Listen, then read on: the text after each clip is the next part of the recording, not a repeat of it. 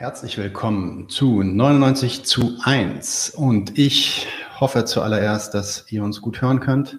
Ich bin nämlich heute ganz allein verantwortlich für die Technik, deswegen äh, bin ich ein bisschen am Zittern, aber ich denke, das wird gleich passen. Äh, wenn wir zu leise sind oder zu laut sind oder uns nicht so gut hört, bitte sagt Bescheid, dann repariere ich das on the fly. Wir haben heute eine ganz besondere Folge, denn wir haben Herrn äh, Michael Heinrich zu Besuch. Ich wollte jetzt gerade sagen, sage ich Professor Michael Heinrich. Ähm, ich stehe nicht auf Titel. Alles klar, deswegen äh, Michael Heinrich, genau. Ähm, äh, Michael äh, ich versuche mal so ein bisschen durch deine, durch deine Biografie durchzugehen, aber nur so ein paar Eckpunkte zu nennen vielleicht. Also vielleicht eine der wichtigeren Sachen, äh, für die die meisten Leute dich auch kennen, deine Dissertation, äh, die Wissenschaft vom Wert, die du damals auch am, am Otto-Suhr-Institut geschrieben hattest. Ähm, sehr einschlägiges und mittlerweile auch vielfach übersetztes Buch, wo es genau um diese marxische Werttheorie geht, um die wir uns heute auch drehen werden. Du warst ähm, viele Jahre Redakteur und dann tatsächlich auch geschäftsführender Redakteur bei der Prokla, letztens von 1993 bis 2014, warst auch immer wieder gewerkschaftlich äh, unterwegs und hast dort Bildungsarbeit geleistet.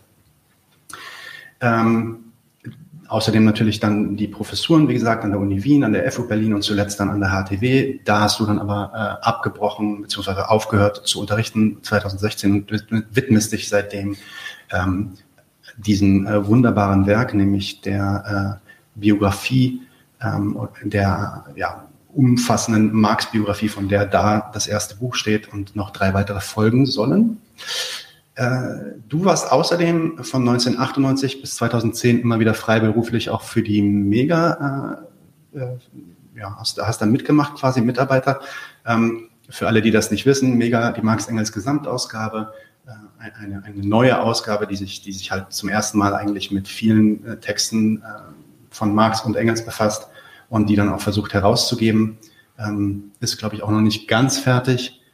Du hast selber dazu mal gesagt, dass es einen gewaltigen Unterschied macht, wenn man an so einer, äh, an solchen marxischen Texten aus der Perspektive eines Lesers äh, angeht ähm, und äh, demgegenüber aus der Perspektive eines Editors oder eines Herausgebers. Was ist denn dieser Unterschied für dich?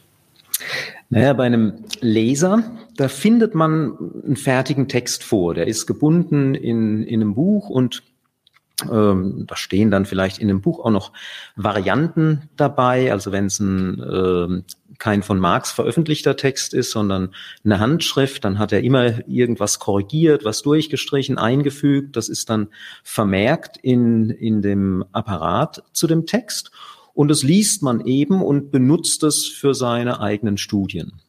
Als Editor muss man sich überlegen, wie präsentiert man überhaupt etwas? Da muss man sich drüber im Klaren werden, was bedeuten jetzt diese Varianten? Man muss sich auseinandersetzen mit Quellen, die da zum Teil genannt sind von Marx, zum Teil aber auch nicht genannt sind, die man dann eben den Lesern äh, präsentieren muss. Man muss sich mit der Materialität wirklich des Textes und des oder des Papiers auseinandersetzen. Also beispielsweise mhm. in der Mega wird immer angegeben, ob es ein Wasserzeichen gibt auf dem Papier, weil da steht eine Jahreszahl. Die Jahreszahl ist dann ein Indikator dafür, dass das entsprechende Manuskript nicht früher geschrieben worden sein kann, weil viele Sachen sind eben nicht äh, datiert worden. Als Leser der Mega, da, da lese ich diese Resultate, aha, Text von 1853 und glaubt das. Aber als Editor muss ich das erstmal rauskriegen. Habe ich da ein, Anzeichen dafür, einen Anhaltspunkt dafür oder nicht? Also insofern ist der, der Umgang nochmal ein, ein völlig anderer mit den Texten. Ja, total spannend auf jeden Fall. Ähm, wir wollen uns ja heute, und das ist auch der Titel, wir reden über die Marxische Werttheorie. Du sprichst ja auch von einer monetären Werttheorie, dazu kommen wir gleich. Fangen wir vielleicht erstmal an, äh, etwas leichter an für, für die Leute, die sich mit dieser ähm, Debatte noch nicht so gut auskennen. Ähm, einer der Schwerpunkte deiner Arbeit ist ja, wie gesagt, die Marxische Werttheorie. Deine Doktorarbeit, die Wissenschaft von Wert, widmet sich sogar ganz zentral diesem Begriff. Ähm, und Du grenzt ab eine, so, ein sogenanntes traditionelles Marx-Verständnis oder ähm, einen, einen, traditionellen Wertbegriff ähm, von dem, wie du ihn verstehst, nämlich äh, ein sogenannter monetärer Begriff. Kannst du uns das vielleicht mal kurz abreißen, so kurz wie, wie es irgendwie möglich ist? Ähm, warum, warum, ist es, warum ist es so wichtig, ähm, diesen, diesen Wertbegriff so ordentlich zu verstehen? Inwiefern ist das auch zentral, um dann auch wirklich die folgenden Abschnitte, die folgenden Kapitel und auch vielleicht sogar die folgenden Bände äh, des Kapitals zu verstehen? Und ähm, warum muss man sich ähm, äh, mit dieser Frage eigentlich so sehr auseinandersetzen. Am Ende sind es doch eigentlich nur die ersten zwei Kapitel und es gibt sogar Marxisten, die behaupten, man kann die eigentlich überspringen und man kann direkt mit seinem vierten oder fünften anfangen. Na, letzteres, glaube ich, sind sehr wenige Leute, die, die das ja, okay. behaupten. Äh, das ist, glaube ich, nicht so eine besonders relevante äh, Zahl. Ähm, also erstmal die, die Werttheorie, ähm, die spielt in allen drei Bänden eine Rolle, ist sozusagen ein, ein Hintergrund. Ich kann da gleich noch mehr dazu sagen, aber du hast ja zuerst nach dieser äh, Bezeichnung monetäre mhm. Werttheorie gefragt. Üblicherweise ähm, werden heutzutage diese Werttheorien ähm, eingeteilt in Arbeitswerttheorien und Nutzentheorien. Also was bestimmt den Tauschwert einer Ware? Ist es der Arbeitsaufwand oder ist es die Nützlichkeit? Und der Marx wird in diese Schablone Arbeitswerttheorie gesteckt. Ein Begriff, den er äh, übrigens selber niemals verwendet hat. Er sprach immer von der Werttheorie.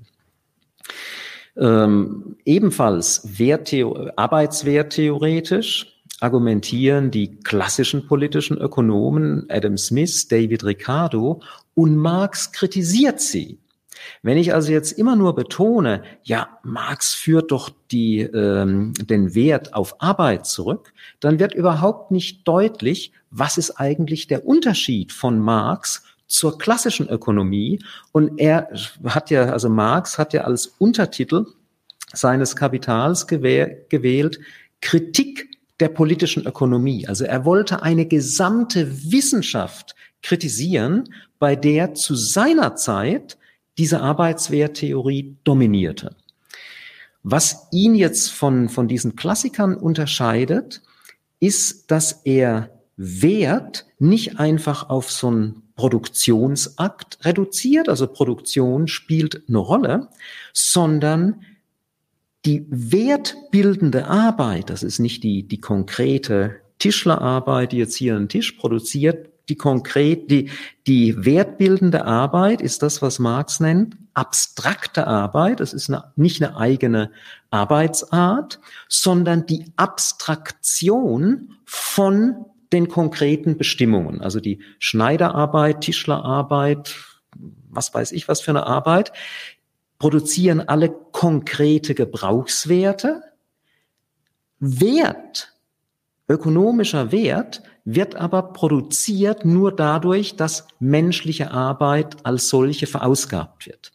Der Witz ist aber nun, diese Reduktion von, von konkreter Arbeit auf abstrakter Arbeit findet nur statt, wenn die Produkte tatsächlich gleichgesetzt werden und das passiert im Tausch. Und im Tausch passiert diese Gleichsetzung aber nur mit Bezug auf Geld.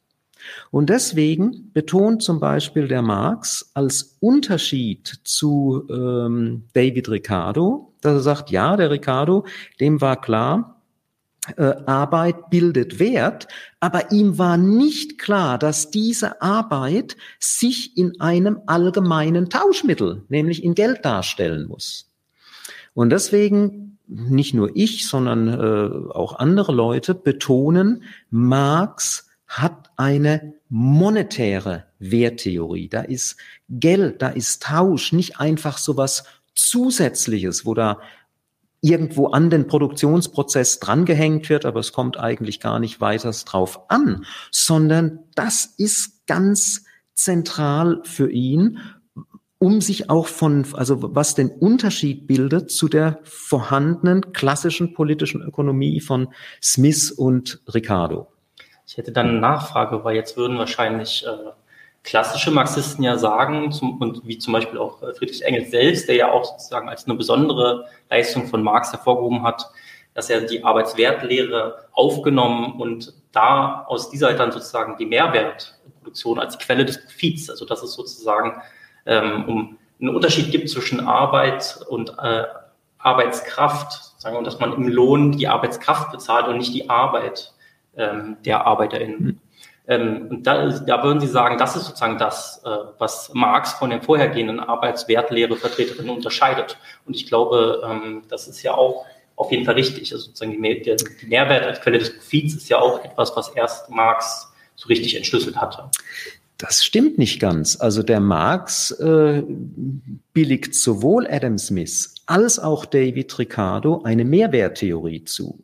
Der sagt, okay, die haben jetzt nicht so die ähm, eigenen, die haben nicht einen eigenen Begriff dafür, also die werfen zusammen den Mehrwert mit seinen Erscheinungsformen, Profit, aber der Sache nach waren sie da schon dran. Und auch von Ausbeutung ist der Marx nicht der Erste, der davon gesprochen hat. Die Linksrikardianer, ähm, äh, also sozusagen linke Schüler von Ricardo, haben das schon 20, 30 Jahre vor Marx gemacht. Was der Engels im Blick hat, und das ist auch vollkommen richtig, ist, dass der Marx zusammenbringt Äquivalententausch, also es werden gleiche Werte getauscht und trotzdem ist Ausbeutung und Mehrwertbildung möglich. Und das war äh, eine, eine Sache, die vor Marx nicht so klar war. Da gab es viele Positionen, die sagten, ja, ja, es findet Ausbeutung statt, die Kapitalisten eignen sich was an, was eigentlich den Arbeitern gehört. Das heißt, sie haben Mehrwert erklärt aus einer Verletzung des äquivalenten Tausches. Betrug. Und Marx sagt, nein, das passt zusammen. Und das ist genau der Punkt, der, den du genannt hast. Es wird nicht Arbeit bezahlt, sondern es wird die wahre Arbeitskraft bezahlt. Der Wert der wahre Arbeitskraft hängt davon ab, welche Werte sind notwendig, damit die Arbeitskraft sich reproduzieren kann. Aber wie viel Wert die Arbeitskraft bilden kann, das steht auf einem ganz anderen Blatt. Und insofern, also ist es vollkommen, was, was der Engels da hervorhebt, ist vollkommen richtig. Das ist ein anderer Aspekt, was der Engels nicht hervorhebt, was aber sozusagen in der ähm, theoriegeschichtlichen Entwicklung ganz wichtig war, das war eben diese Verbindung von Wert und Geld, die es so vorher auch bei niemandem gegeben hat. Also da ist der Marx äh, einzigartig. Ähm, nimm mal das Mikro ein bisschen näher ran an deinen Mund. Äh, so ist gut. Und dann kannst du, weil wir haben jetzt schon die ersten zwei Fragen geklärt, dann kannst du vielleicht einfach zu deiner ersten Frage kommen. Fabian übrigens, ich habe vergessen, äh, uns vorzustellen. Natürlich, das mache ich sonst eigentlich nicht, aber ich bin Nadim und das ist Fabian und Fabian stellt jetzt auch eine Frage. Ja. Ähm, zwar wollen wir ein paar Fragen klären, jetzt auch, die äh, in, da als Kontroverse rund um deine Arbeit immer wieder auftauchen. Auch in Diskussionen zwischen mir und Fabian. Ja, genau, sehr oft. Deswegen sind wir heute hier zu zweit. Ähm, ist der Wert damit eine Kategorie, die tatsächlich nur in kapitalistischen Gesellschaften äh, auftauchen? Oder ist es nicht so, dass auch in früheren Gesellschaften Menschen tauschten, auf Märkten handelten und feilschten, dass dort eben auch Geld benutzt wurde?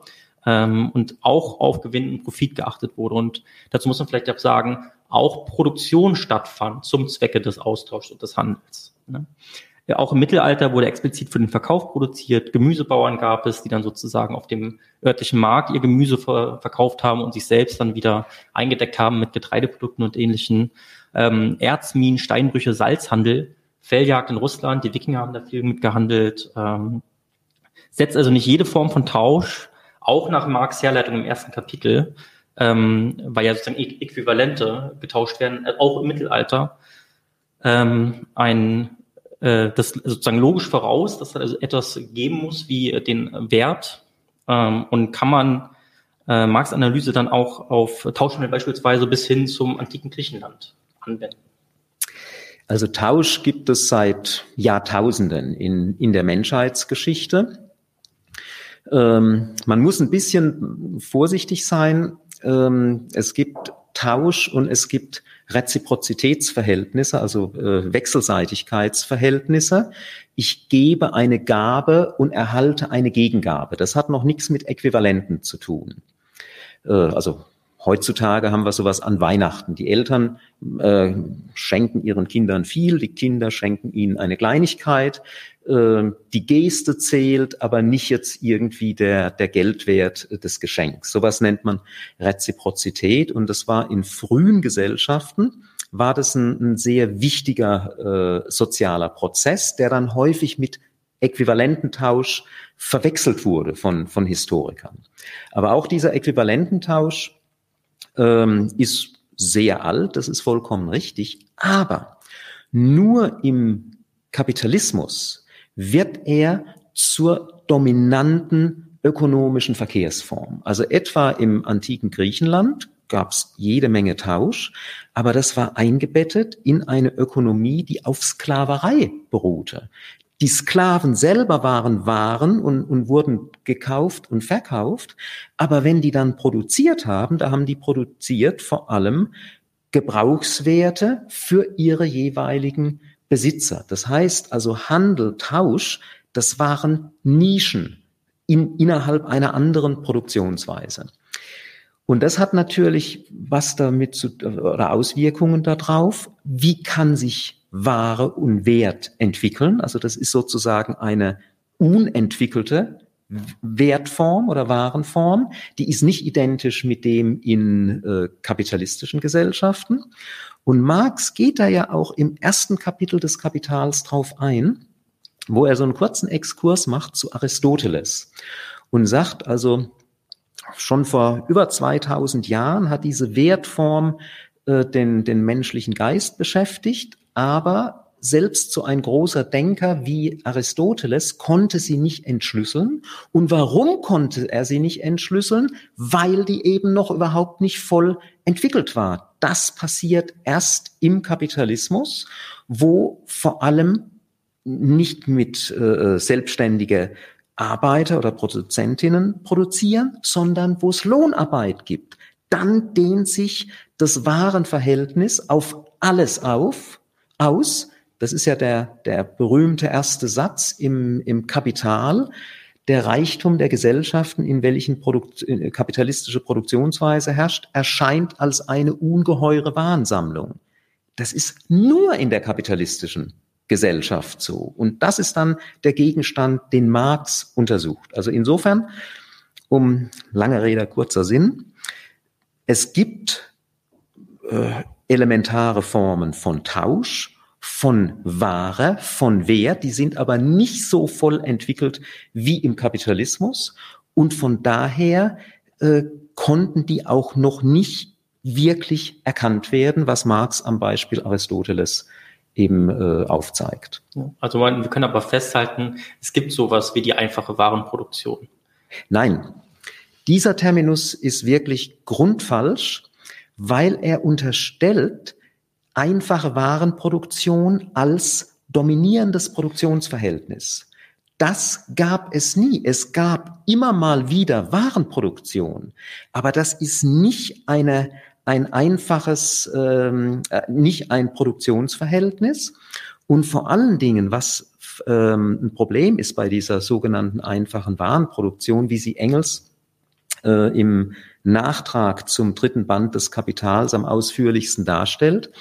Da schrieb er nämlich, die Leute würden zu Werten tauschen, weil sie wüssten, wie viel Arbeit ähm, in den einzelnen Produkten steckt. Das ist historisch falsch und vor allen Dingen ist das genau der Unterschied zum Kapitalismus. Im Kapitalismus tauschen die Menschen, ohne zu wissen, was da eigentlich passiert. Sie wissen es nicht, äh, sie, sie, tun es, aber sie wissen es nicht, schreibt der Marx in einem mhm. Fetischabschnitt. Also insofern mit dieser einfachen Warenproduktion, von der Marx nie gesprochen hat. Also das ist ein, Begriff, der taucht nur bei Engels auf. Ähm, da muss man ganz vorsichtig sein. Dann neu formuliert, es gab einfache Warenproduktion als Form der Nische in Gesellschaften, die äh, von anderen Formen der Produktion dominiert waren?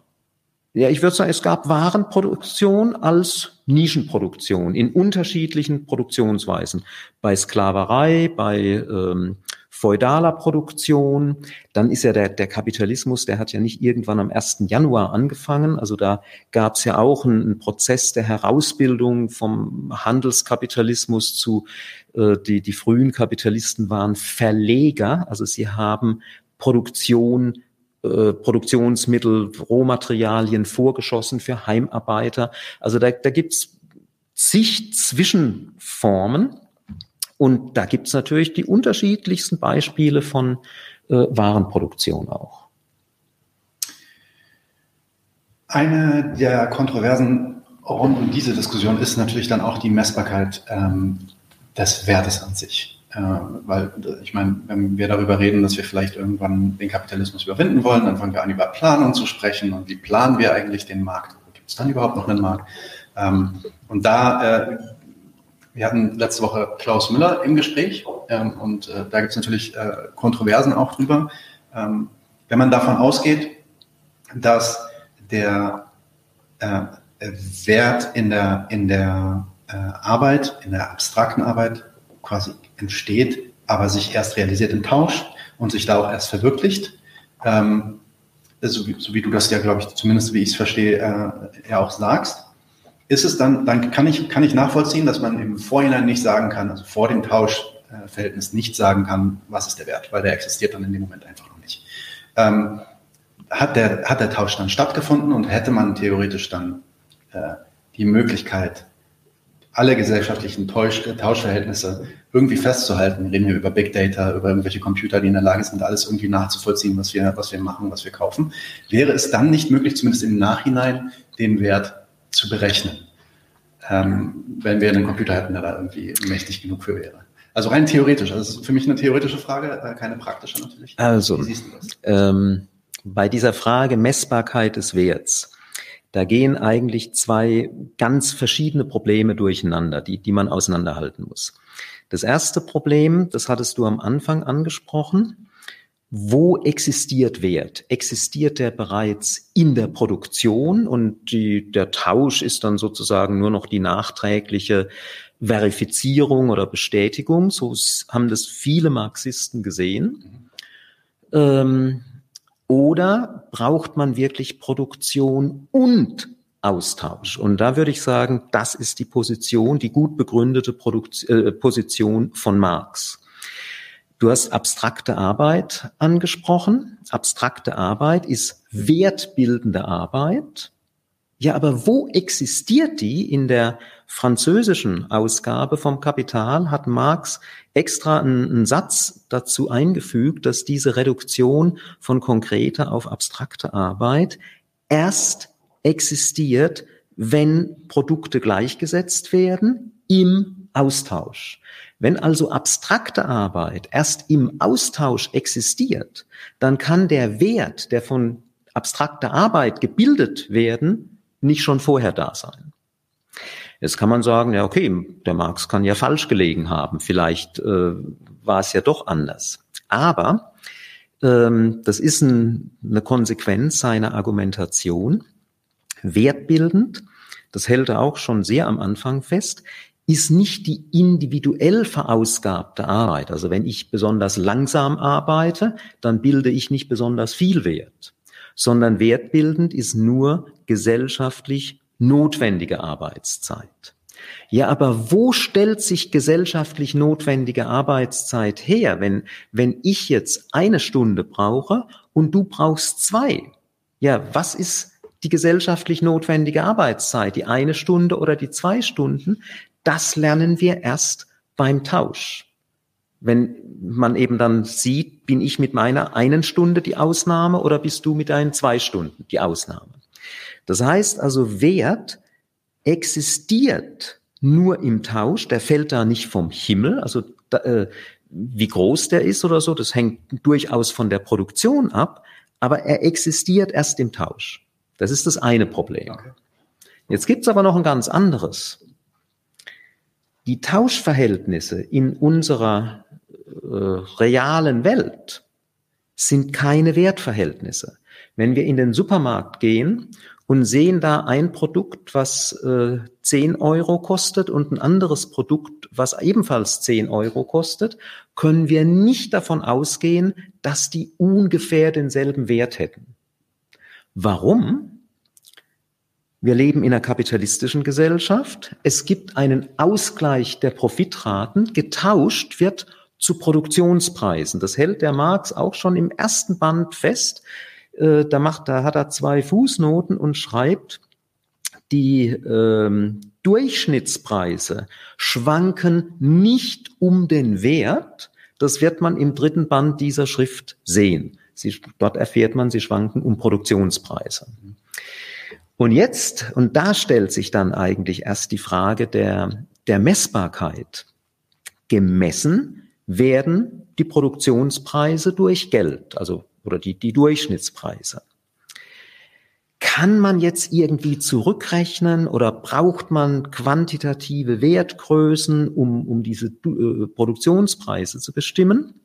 Marx hat Ansätze dazu gemacht, hat auch ein Rechenverfahren vorgeführt, von dem er aber selber sagte, da ist ein Fehler drin. Er sagte, da kommt es nicht drauf an, weil ich will ja nur so das Prinzip demonstrieren. Später hat man dann rausgefunden, der Fehler ist ein bisschen tiefgehender. Man kann nicht so ohne weiteres von einem quantitativen System der Werte zu einem quantitativen System der Produktionspreise kommen. Wenn man das machen will, muss man irgendwelche, auf irgendwas sozusagen verzichten. Was mir jetzt am logischsten erscheint, ist, dass man die Wertkategorie einfach als eine Art Leiter versteht, um zu den Produktionspreisen zu kommen, also den ersten Band, eine Leiter, um dahin zu kommen, was der Marx im dritten Band macht, wo er sagt, hier nähern wir uns der Oberfläche der, der kapitalistischen Gesellschaft, hier sehen wir also die, die Erscheinungen der Konkurrenz und, und äh, der alltäglichen Phänomene. Das heißt, meine These ist, und das hat nichts mit Computern und Big Data oder sonst etwas zu tun, meine These ist, das einzige wirklich bestimmbare quantitative System ist das der Produktionspreise und der Profitraten.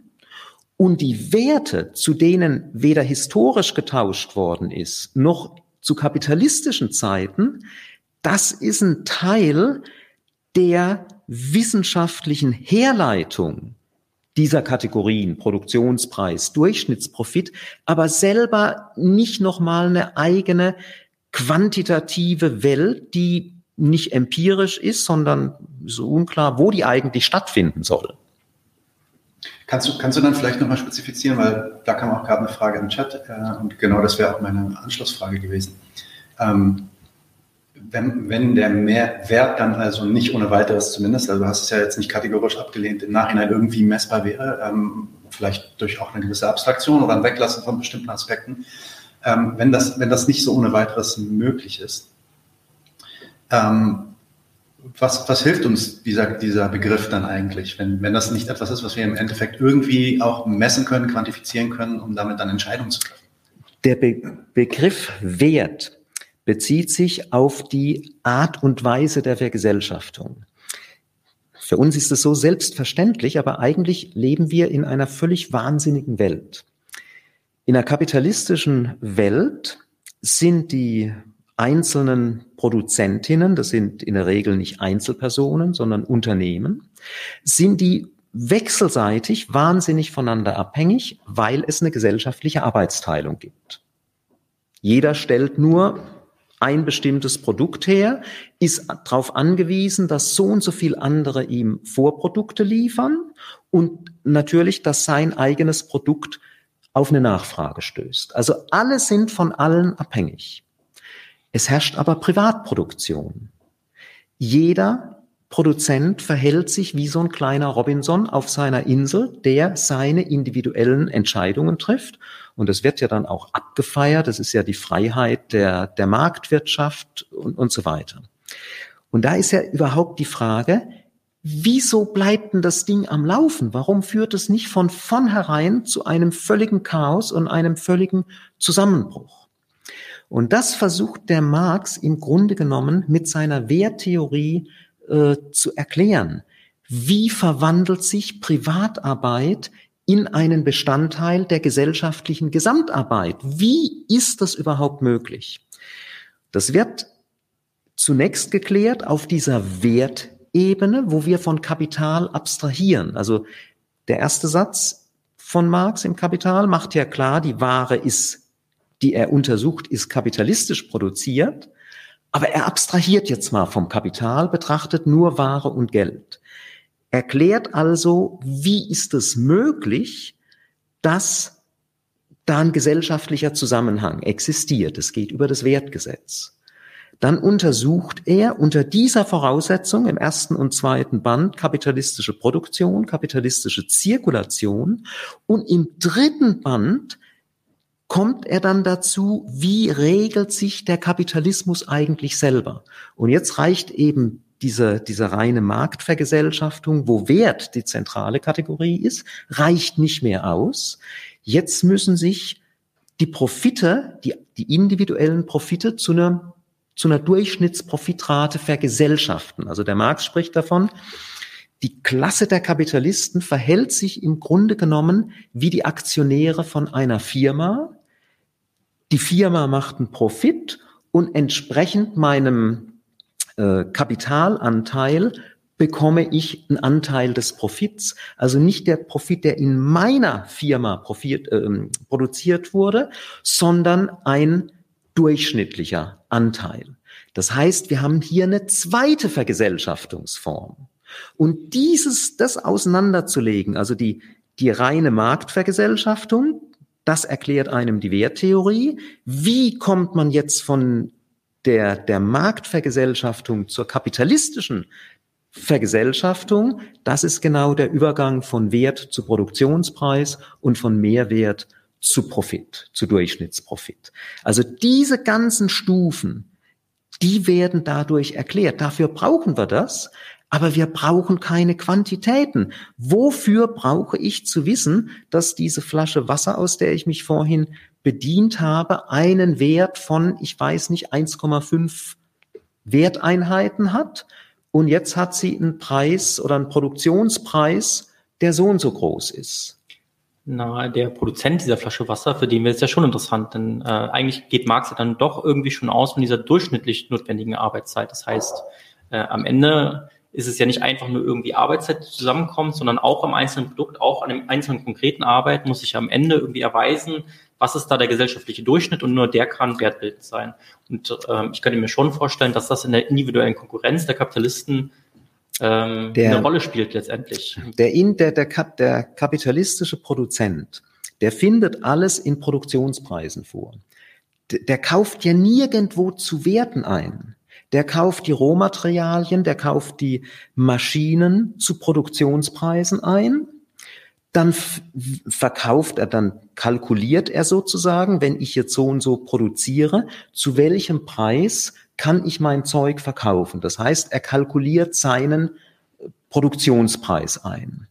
Und dann stellt er auf dem Markt fest, meine Kalkulation haut hin, ich erreiche wirklich diesen Preis oder sie haut nicht hin. Für diesen individuellen Kapitalisten äh, taucht der Wert nirgendwo auf. Und die, die Kapitalisten, äh, die können ja durchaus Profit machen, ohne das marxische Kapital gelesen zu haben. Also in, insofern, das, das sind jetzt äh, ganz unterschiedliche Ebenen. Bei Band 2 Chemie ist es, glaube ich, recht ratsam, das gelesen zu haben, auch als Kapitalist. Aber ähm, Na, darauf wollte ich gar nicht zurück, sondern ähm, weswegen ähm, macht Marx dann fest, dass es sich um den durchschnittlichen gesellschaftliche Arbeitszeit handelt. Also weswegen wäre es dann wichtig, das zu betonen, wenn es ja eigentlich gar keine Rolle spielt? Ja, Moment, die durchschnittliche Arbeitszeit spielt eine Rolle. Bloß ein quantitativer Wertausdruck dieser Zeit als, als Wert, der spielt keine Rolle. Ähm, der Kapitalist hat eine bestimmte Vorstellung, mit der und der Maschine, mit den und den Arbeitsprozessen wird produziert. Und wenn er jetzt feststellt auf dem Markt, hoppla, die anderen können dasselbe Produkt viel billiger anbieten, weil die letzten Endes viel weniger Arbeitszeit benutzen, äh, benötigen, als ich das tue in, in meiner Firma, dann kommt er drauf, hoppla, ich habe ja gar nicht mit gesellschaftlich notwendiger Arbeitszeit produziert, ich habe äh, mehr Arbeitszeit gebraucht. Aber in welchem Wert sich das jetzt geltend macht, im Unterschied zum Produktionspreis, das weiß der Kapitalist nicht und das braucht er auch nicht zu wissen für seine Kalkulation. Ich hätte hier ein kleines Zitat von Klaus Müller. Also ich, einen Teil hast du darauf jetzt auch schon geantwortet, aber es ist ein, äh, ich glaube, ein Satz, der, der, der deutlich macht, was seine Kritik an dir wäre. Und deswegen würde ich ihn jetzt trotzdem nochmal vorlesen und dann würde ich dich bitten, dass du darauf einmal eingehst. Und zwar schreibt er, Heinrich kritisiert damit, damit werde die Verbsubstanz substanz, äh, substantialistisch aufgefasst und der falsche Eindruck erweckt, die Wertgröße existiere als Eigenschaft der einzelnen Ware unabhängig vom Tausch. Doch der Wert ist durch die Produktion, durch die Verausgabung gesellschaftlicher Arbeit vor dem Tausch festgelegt, äh, schreibt Müller. Dass die Arbeitsprodukte erst im Tausch eine von ihrer sinnlich verschiedenen Gebrauchsgegenständlichkeit getrennte gesellschaftliche Wertgegenständigkeit er erhalten, bedeutet nicht, wie Heinrich annimmt, dass der Wert vorher noch nicht existiere. Es bedeutet, dass im Tausch der Wert als Tauschwert, das heißt in einer anderen Menge anderer Gebrauchswerte erscheint und so gegenständlich wird. Wie würdest du äh, ja, darauf reagieren? Ähm, würde ich sagen, ähm, reißt er Wert und Tauschwert in, in einer Weise auseinander, ähm, dass es sozusagen die Erscheinungsform von dem, was erscheint, völlig trennt. Also den Wert, den hat er schon in der Produktion, wobei unklar ist, wo kommt denn die Gesellschaftlichkeit eigentlich her? Der Wert ist eine gesellschaftliche Größe. Produktion im Kapitalismus ist Privatproduktion. Also wo kommt da die Gesellschaftlichkeit her? Gesellschaftlich wird es erst, wenn die Produzenten ihre Produkte auf den Markt tragen und in Kontakt treten. Und da treten nicht die Produzenten in Kontakt, sondern ihre Produkte. Das, das ist ja, was der Marx in dem Fetischabschnitt so betont. Und dann ist erst wirklich der, Produkt, der, der Prozess so weit fertig, dass wir von Wert sprechen können. Also ich würde bestreiten, der, der erste, ich glaube, die erste Aussage, ähm, die, die Müller da gemacht hat, der Wert ist bereits in der Produktion festgelegt. Vor dem Tausch festgelegt. Ist vor dem, das glaube ich, ist der zentrale Unterschied. Das bestreite ich. Vor dem Tausch ist ein Gebrauchswert da. Ob der sich überhaupt tauschen lässt, wissen wir nicht. Wenn er sich nicht tauschen lässt, dann hat er keinen Wert. Wenn er sich tauschen lässt, dann ist die Frage, in welcher Relation lässt er sich tauschen? Also vor dem Tausch ist das alles noch nicht festgelegt. Ähm, das ist so eine Auffassung, also wenn, wenn bei, bei Müller, ähm, wie in der, der Neoklassik, wo sozusagen alles überzeitlich festgelegt wird. Also die, die neoklassische äh, Wirtschaftstheorie, die sagt ja, Wirtschaften ist ein ähm, ähm, Verausgabung von knappen Ressourcen auf äh, konkurrierende Zwecke. Ja, und dieses Problem, das hat bereits der Neandertaler, genauso wie ein multinationales Unternehmen heutzutage. Insofern ist für die Wirtschaft überhistorisch dasselbe. Wenn ich jetzt sage, Wert ist bereits durch die Produktion festgelegt, ja, dann habe ich auch vom Neandertaler bis heute habe ich eigentlich dieselben Verhältnisse. Und der Tausch ist dann vielleicht so ein, so was, äh, so ein Anhängsel. Und da würde ich sagen, also das ist, ich halte es einerseits für komplett falsch, und andererseits, wenn wir jetzt über Marx reden, auch geht das wirklich völlig vorbei an dem, was der Marx macht, dem es ja immer auf die Formspezifik angekommen ist. Was war die historisch spezifische Form und nicht, was haben jetzt alle äh, Produktionsweisen, alle Gesellschaften gemeinsam? Also das, das würde ich wirklich sagen, das ist ein, ein, ein sehr, sehr deutlicher Unterschied dann zwischen mir und, und dem Klaus Müller. Hm. Ist aber Arbeit nicht was, also sozusagen im Sinne von gebrauchswertschaffende Arbeit oder eben auch tauschwertschaffende, ist das nicht was Überzeitliches, sozusagen ja. menschliches Arbeiten? Ja, Moment, jetzt hast du aber zwei, zwei Sachen gleichgesetzt. Gebrauchswertschaffende Arbeit, konkrete Arbeit sagt der Marx völlig richtig im ersten Kapitel, ist eine ewige Naturnotwendigkeit äh, der menschlichen Existenz. Ja. Wir leben nicht im Schlaraffenland, wo uns alles äh, zufliegt. Wir müssen es erarbeiten. Unter welchen Bedingungen wir das erarbeiten, unter welchen Produktionsverhältnissen, das, da unterscheiden sich die, die Einzelnen. Ob das tauschwertsetzende Arbeit ist oder nicht, ist eine historische Frage. Das ist keine natürliche mehr. Mhm. In, zur Kritik der politischen Ökonomie schreibt er das sogar deutlich. Da geht er auch auf diesen Unterschied ein und sagt, die ähm, am Beispiel eines Schneiders, also in, in jeder ähm, Gesellschaft brauchen wir einen, einen Mantel oder einen Rock, nennt er das, glaube ich. Aber also in, insofern ist das eine ewige Naturnotwendigkeit, aber die tauschwertsetzende äh, Arbeit, die gehört einem Gesellschaftszusammenhang an, den unser Schneider nicht eingefädelt hat, ist es seine Formulierung. Das heißt also, die ist nicht immer da. Klaus Müller ist ja wahrscheinlich ein sehr viel klügerer und belesener Mensch als ich, aber ich würde sagen, was er damit meinte, ist ja, die Arbeit ist ja vorher verausgabt worden. Auch die als abstrakte Arbeit. Und sie realisiert sich erst im Tausch. Ja, aber das, das ist, das ist. Dann gibt es einen Teil der Arbeit, der realisiert sich eben nicht, weil er eben, äh, nicht benötigt wurde. Ja, Arbeit realisiert sich überhaupt nicht. Also die wird verausgabt. Ja. Und dann hat man gesagt, da wurde Wert geschaffen und der würde sich realisieren. Ja.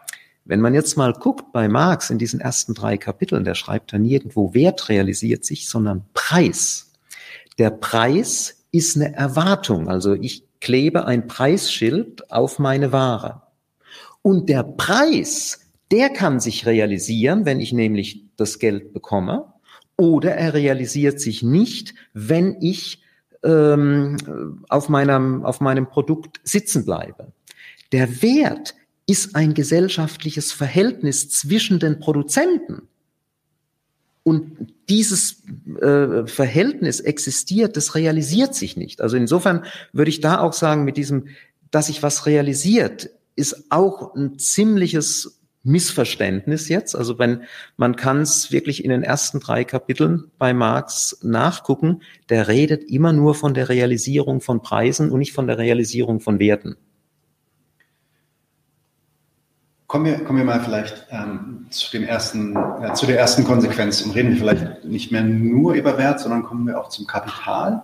Ähm, also der Wert ist das zentrale gesellschaftliche Verhältnis, auf, auf dessen sich die kapitalistische Produktionsweise ähm, basiert äh, und welche auch natürlich den allen folgenden marxischen Kategorien zugrunde liegt. Da hast du ja auch schon erklärt, wie das, wie das sich dann teilweise sogar äh, realisiert in meiner, in meiner Bedeutung jetzt sogar erst spät im, im, im dritten Buch, ne? im dritten Band. Du redest auch in deiner Einführung, ähm, redest du von, äh, wenn es um das Kapital geht, redest du von dem Konzept der unpersönlichen Herrschaft. Ähm, kannst du uns erklären, was genau du damit meinst und inwiefern, also ist das, ist das sogar in irgendeiner Form erklärbar für dich oder schnell erklärbar, inwiefern sich das ableitet von dem Wertverständnis, was du gerade dargelegt hast? Mhm. Das hängt, äh, also nicht nur dieses Wertverständnis, sondern überhaupt Werttheorie äh, hängt da sehr äh, eng damit zusammen. Persönliche Herrschaftsverhältnisse hatten wir in der Sklaverei. Also eine Person ist Eigentum einer anderen und damit hängt diese eine Person unmittelbar von der anderen ab. Oder im Mittelalter die leibeigenen Bauern, die kleben an der Scholle also sind sozusagen, gehören zu dem Land. Wenn das Land verkauft wird, werden die Bauern mitverkauft und sind dann eben auch, ähm, müssen Fronarbeit für den neuen Besitzer leisten. Also es ist ein, ein persönliches Herrschaftsverhältnis. Die bürgerliche Gesellschaft beruht auf rechtlich freien und gleichen Personen, weswegen die, die bürgerlichen Theoretiker ja auch äh, geglaubt haben, es seien alle Herrschaftsverhältnisse abgeschafft, mhm. wenn die Einzelnen frei sind und dann gehen die eben Verträge ein oder sie gehen keine Verträge ein. Also insofern Arbeiter, Kapitalist, formal gleiche äh, Vertragspartner. Aber der Witz ist, dass in dieser Gesellschaft äh, gesellschaftliche Verhältnisse herrschen, die die Einzelnen unter Zwänge setzen. Zwänge, die jetzt nicht Resultat sind, dass sich das irgendjemand ausgedacht hat, ein König oder ein, ein Großkapitalist, sondern die Arbeitskräfte, die in diesem doppelten Sinne frei sind, frei von, äh, also frei als Personen, sie sind keine Sklaven, aber auch frei von Lebens- und Produktionsmitteln. Sie müssen ihre Arbeitskraft verkaufen.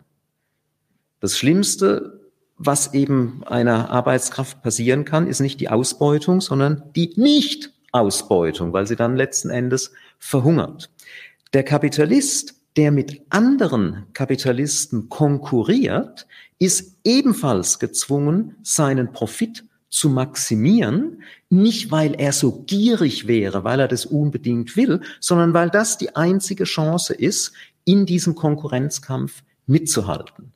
Das heißt, wir haben eine Form von Herrschaft, die jeder und jeder am eigenen Leib erfährt, also als wenn ich jetzt Arbeitskraft bin, spüre ich diesen Zwang, aber auch der, der Kapitalist spürt diesen Zwang. Und es ist ein Zwang, der nicht direkt von anderen Personen ausgeht, sondern von einer gesellschaftlichen Struktur. Und das ist etwas anderes als in vorkapitalistischen Gesellschaften.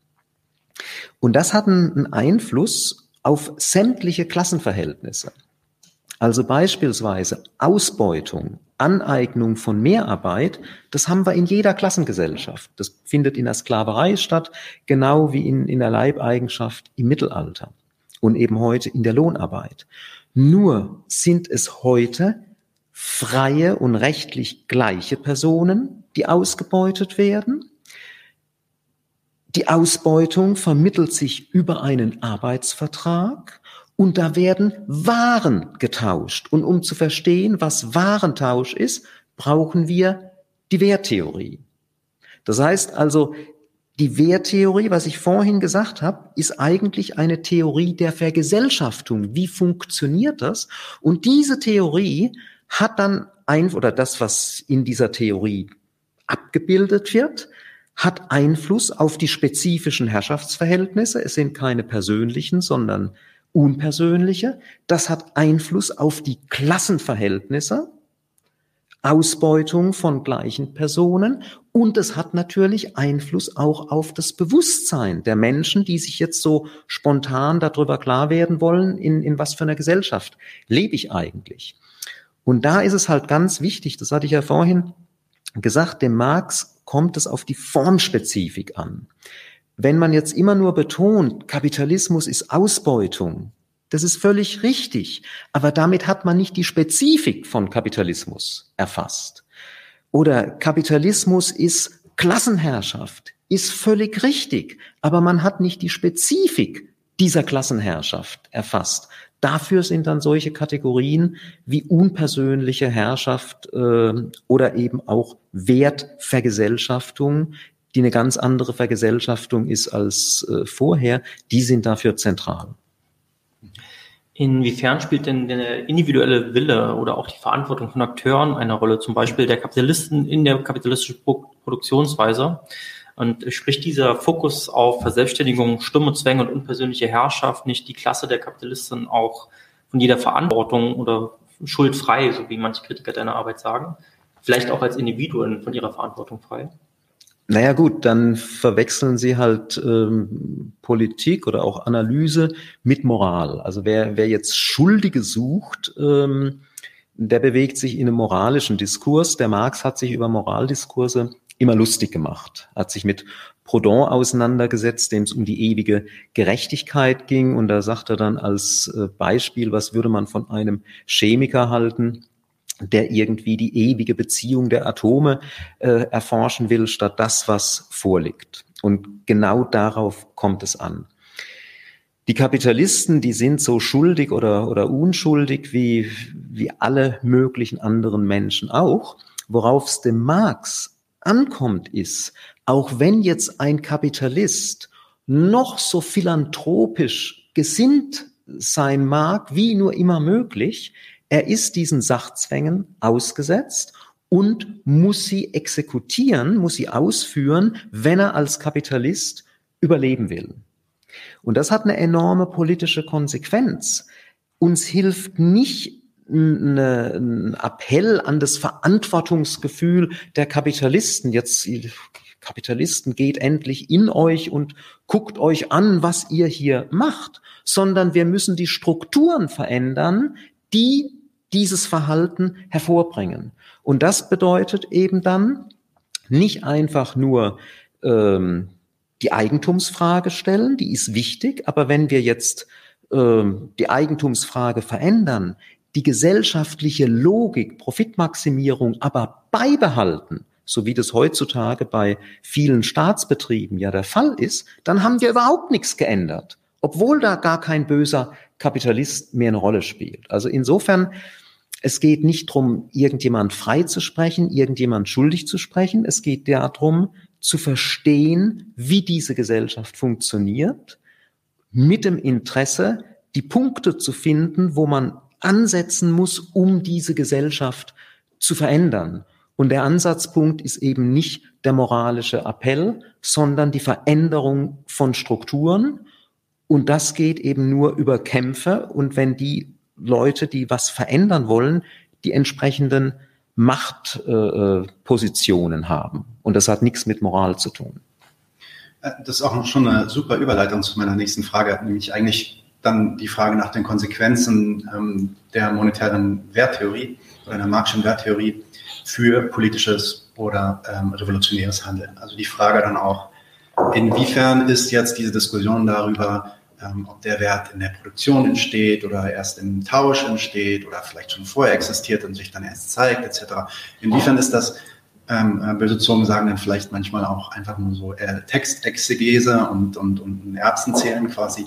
Ähm, und inwiefern hat das dann aber auch praktische ähm, äh, und politische Relevanz? Und vielleicht kannst du das erstmal konkret sagen, warum, warum du, und das hast du ja auch schon angedeutet gerade, warum du meinst, dass das ähm, wichtig ist im Kopf zu behalten und warum das auch grundlegend tatsächlich politische, ähm, äh, ja, grundlegende Unterschiede mit sich bringen kann. Und dann können wir vielleicht im Anschluss dann noch ein paar Beispiele nennen, so ein paar äh, Issues, die gerade aktuell sind und wieder, wieder deine Position zu wäre. Naja, ähm, also generell, man muss jetzt vorsichtig sein, man, man hat eine Analyse äh, der Ökonomie, der Gesellschaft.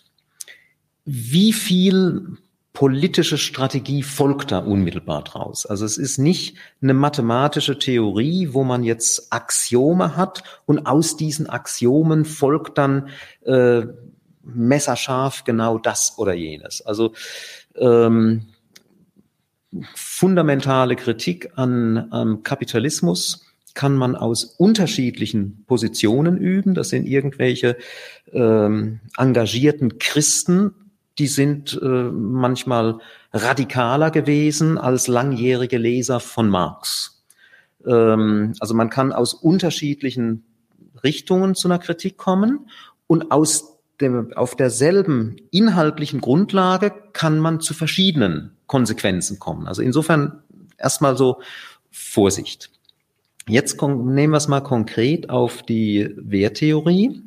Ich habe ja versucht, vorhin deutlich zu machen, diese Frage, ist der Wert bereits durch Produktion festgelegt oder braucht man wirklich Produktion und Zirkulation? Das ist für mich die Frage, wie findet Vergesellschaftung in einer warenproduzierenden Gesellschaft statt? Wenn ich glaube, durch die Produktion ist bereits alles festgelegt, dann ist eine nicht kapitalistische, nicht warenförmige Gesellschaft eine ganz einfache Geschichte. Ich habe ja schon alles in der Produktion. Ich muss nur sozusagen die, die kapitalistische Ornamentik äh, abschneiden.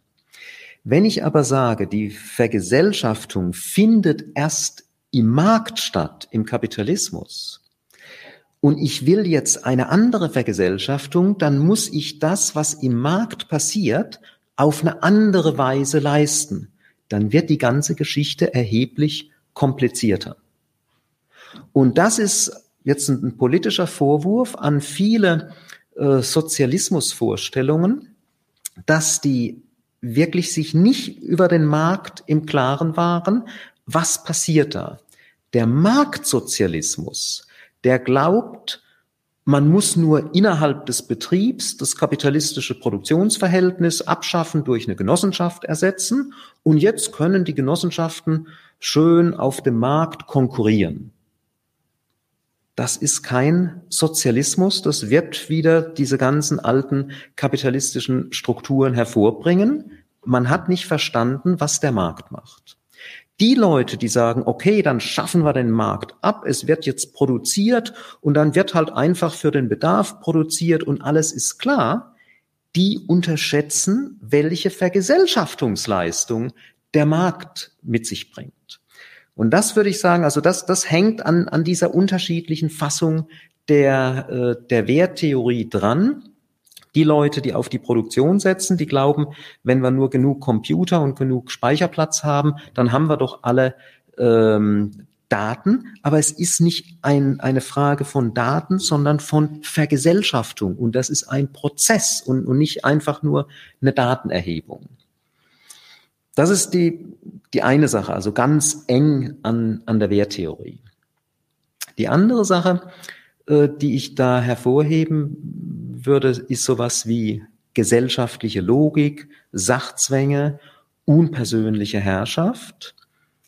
Das ist nicht erledigt damit, dass man Eigentumsformen ändert. Also, dass man Privateigentum einfach verstaatlicht. Damit ist noch nicht eine bestimmte gesellschaftliche Logik geändert. Und insofern, äh, man, was ja im, im Hintergrund steht ähm, von, von solchen Debatten, ist ja auch die Einschätzung des sogenannten Realsozialismus, also Sowjetunion, DDR. Die sind nicht daran gescheitert, dass sie jetzt zu wenig Computer äh, gehabt hätten, sondern die sind dran gescheitert oder ein, ein Punkt des Scheiterns ist, dass man sich dieser gesellschaftlichen Logik nicht ausreichend entzogen hat, die, die mit Warenproduktion äh, gegeben ist. Das war eben keine wirklich selbstverwaltete, selbstorganisierte äh, Produktion. Es war ja sogar davon die Rede in, in manchen Lehrbüchern von einer bewussten Anwendung des Wertgesetzes. Und das ist ein Widerspruch in sich, das, das, also zumindest das Wertgesetz, so wie Marx es charakterisiert, ist gerade, dass es hinter dem Rücken geht. Und das kann man nicht bewusst anwenden. Also insofern, äh, diese Debatten, die werden uns jetzt nicht die, die Parole für die nächste Demo liefern, aber wenn wir darüber diskutieren, wollen, was ist eigentlich eine Alternative zum Kapitalismus? Wie sieht eine andere, nicht kapitalistische Ökonomie und Gesellschaft aus? Dann kommen wir genau auf solche Fragen von Werttheorie, persönlicher, unpersönlicher Herrschaft und, und so weiter. Und die Antworten werden dann auf jeden Fall auch ähm, um einiges komplizierter, weil, weil der Ansatz halt, also das hast du jetzt nicht so gesagt, ich habe dich, glaube ich, auch das Wort noch nie nutzen hören, äh, auch in den Vorträgen. Aber für mich ist das einfach auch ein viel radikalerer Ansatz, ähm, mit dem Kapitalismus ähm, auf, auf, auf eine radikalere Art und Weise zu brechen. Ähm, wobei es tatsächlich natürlich auch äh, Sozialisten gibt, die sagen, mit, mit Koops, also mit so gesellschaftlichen Betrieben, ähm, demokratischen Betrieben, wäre schon alles erledigt, weil damit wären halt die Produktionsmittel bei der, bei der Arbeiterklasse und damit hat sich's erledigt und ähm, der Markt und das Tauschverhältnis an sich wird gar nicht angegangen. Ähm, das ist auf jeden Fall äh, das, was mir aufgefallen ist. Ja, willst du was dazu? Ja, ja, also ich glaube, dieses Wertgesetz anwenden, das hat Stalin in die Welt gesetzt, äh, wenn ich mich recht entsinne. Also da habe ich zumindestens erstmal also gehört oder gelesen, dass es von ihm käme, dass es sozusagen ja auch eine Debatte war, die da damals zwischen ihm und Trotzki war, ähm, der gesagt hat, wir können uns jetzt nicht einfach dem Weltmarkt entziehen, Stalin doch, Sozialismus in einem Land und wir werden jetzt einfach das Wertgesetz anwenden. Was mich noch interessieren würde, also Engels hat ja gesagt, okay, also es ist jetzt, es ändert sich jetzt nichts Prinzipielles, wenn der ideelle Gesamtkapitalist zum wirklichen Gesamtkapitalist wird. Aber auf der Spitze, das heißt, wenn der Staat dann alles hat, dann würde das umschlagen in eine neue Qualität. Was hältst du denn von dem Ansatz? Dann wäre sozusagen, wenn es erstmal alles in gesellschaftlicher, über den Staat vermittelter Hand wäre, dann hätte man überhaupt erst den Möglichkeitsraum, was anderes auszuprobieren. Naja, was ist jetzt dieser Staat, der alles in der Hand hat? Wie, wie funktioniert der? Wie, in, in welchem Verhältnis stehen die, äh, steht dieser Staat zu den Bürgern? Der bürgerliche Staat oder überhaupt der Staat, äh, das kann man auch bei Engels in, ähm, hier zur Geschichte des Privateigentums äh, und, und der Familie äh, Ursprünge nachlesen. Der Staat ist eine der Gesellschaft gegenüber verselbstständigte Gewalt. Das heißt, wenn der Staat alles angeeignet hat, hat die Gesellschaft immer noch nichts. Sie muss es dann auch dem Staat wegnehmen. Ja. Und wie problematisch das sein kann, gut, das ist jetzt ein Beispiel unter Gesellschaft und unter kapitalistischen Verhältnissen, aber die sollte einem ein bisschen Skepsis gegenüber Verstaatlichung geben.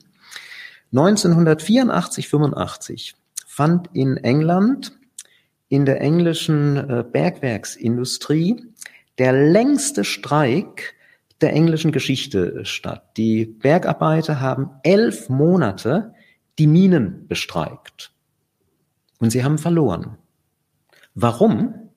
Die Minen waren verstaatlicht. Margaret Thatcher konnte diesen Streik aussitzen. Ein privater Kapitalist, der wäre pleite gegangen. Der hätte Kompromisse machen müssen.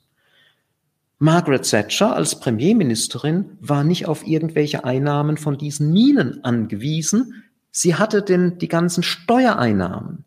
Das heißt, die Verstaatlichung, dass also der Staat auf diesem Eigentum gepocht hat, dass das so verwendet wird, wie er als Staat beziehungsweise die Regierung das machen will, hat dieser enorm starken Streikbewegung das Genick gebrochen. Und das sollte uns, also das ist jetzt nur ein Beispiel natürlich, aber das sollte uns ein bisschen misstrauisch machen gegenüber Verstaatlichungsfantasien. Also das, was wir brauchen, wenn jetzt wie zum Beispiel Deutsche Wohnen enteignen, haben wir ja ein, ein schönes Beispiel. Wenn man den Privateigentümern Eigentum entzieht, und ich bin ein Fan davon, das sollte man wir auch. machen. Äh, das, davon gehe ich aus. Ähm, nicht nur bei der Deutschen Wohnen, sondern auch in, in anderen Bereichen. Dann aber nicht, um das jetzt dem Staat zu geben, sondern dass man sofort mit bedenkt, und das hat diese Initiative ja auch gemacht, wie dieses Eigentum gesellschaftlich verwaltet, gesellschaftlich benutzt werden kann.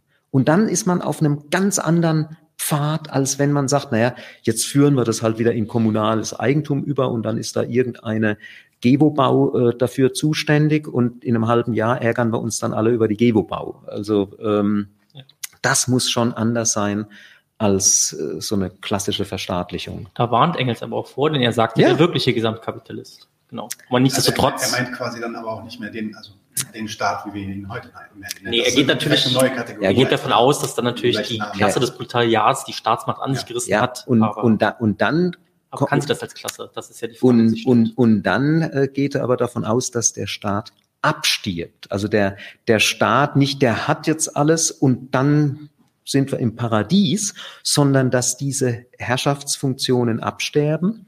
Und da hat er diesen Satz äh, an die Herrschaft, an, an die Stelle der Herrschaft von Menschen über Menschen tritt die Verwaltung von Sachen. Und das ist natürlich ein Problem, weil die Verwaltung von Sachen gibt den Verwaltern eine enorme Machtfülle. Man muss überlegen, wie werden die Verwalter eigentlich kontrolliert? Und das ist ein Punkt, also der, wenn man den Engels drauf angesprochen hätte, hätte er garantiert zugestimmt. Aber das kommt nicht in diesen Schriften vor. Und es hat dann auch dazu geführt, dass also viele äh, Parteikommunisten sich legitimiert fühlten, ja, wir haben den sozialistischen Staat, weil wir ja als sozialistische Partei den Staat beherrschen und jetzt alles her zum Staat, der das verwaltet. Ja, und damit wird aber ein enormes Machtzentrum über die Gesellschaft, über die Arbeiterklasse geschaffen, die sich dann auch entsprechend diktatorisch äh, gebärdet hat. Also insofern ist es wirklich ein Problem, was der Staat bekommen soll, was er nicht bekommen soll, unter welchen Bedingungen und, und so weiter. Das ist also nicht, nicht jetzt einfach abzuhandeln.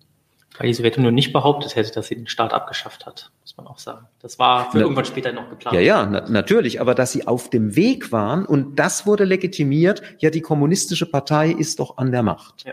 Ja, aber das, das war überhaupt für nichts faktisch eine, eine Nee, also es Legitimation. gab nach wie vor weiterhin Ausbeutung. Das, Ja. das ist klar.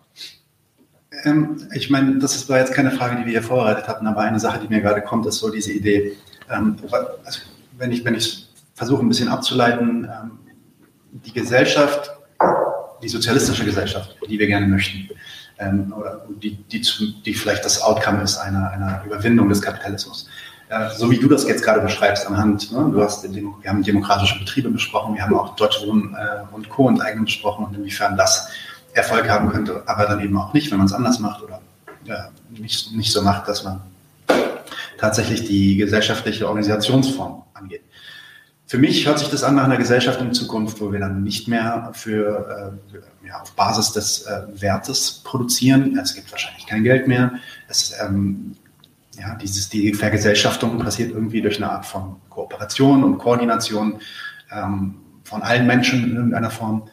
Ähm, gleichzeitig hast du aber ein paar Fragen vorher darüber geredet, inwiefern die, ähm, ja, die, die kapitalistische Produktionsweise quasi für uns im Kapitalismus naturalisiert ist. Das ist etwas, was wir hinnehmen, wo wir gar nicht mehr anders denken können. Teilweise fällt es uns schwer, uns überhaupt von diesen Kategorien zu lösen. Äh, Wie realistisch siehst du das dann überhaupt, dass wir, also können wir davon ausgehen, dass die Menschen eine andere Gesellschaft, eine nicht kapitalistische Gesellschaft wollen, äh, können irgendwie oder dass wir sie überzeugen können, dahin zu kommen? Ja, okay. Also ich meine, ähm, wenn ich nicht davon ausgehen würde, dann würde ich wahrscheinlich nicht hier sitzen, sondern äh, zu Hause äh, sitzen und Schach spielen oder äh, schöne Musik hören oder äh, solche Sachen machen. Ähm, das, das Problem ist klar. Wir alle werden in diese Gesellschaft hineinsozialisiert. Wir übernehmen das als eine Art Vorurteil, dass Wirtschaft eben so funktioniert, wie sie funktioniert, dass es immer schon Arme und Reiche gegeben hat und hunderttausend äh, andere Sachen. Ähm, dann müssen wir uns überhaupt dazu durcharbeiten, dass man Dinge anders sehen kann. Das machen immer wieder Leute, stören sich an, an den Realitäten und kommen zu anderen Ansichten. Dann versuchen sie, andere Menschen davon zu überzeugen. Das mache ich ja auch, wenn ich irgendwelche Seminare oder Workshops mache. Geht es mir ja jetzt auch nicht einfach nur um äh, die allgemeine Volksbildung zu heben, sondern ähm, da ist ja ein politisches Interesse dahinter, deutlich zu machen, dass die marxische Kapitalismusanalyse äh, aussagekräftig ist und dass dann eben auch als politische Konsequenz daraus folgt, dass wir uns Gedanken machen sollten, wie wir den Kapitalismus loswerden.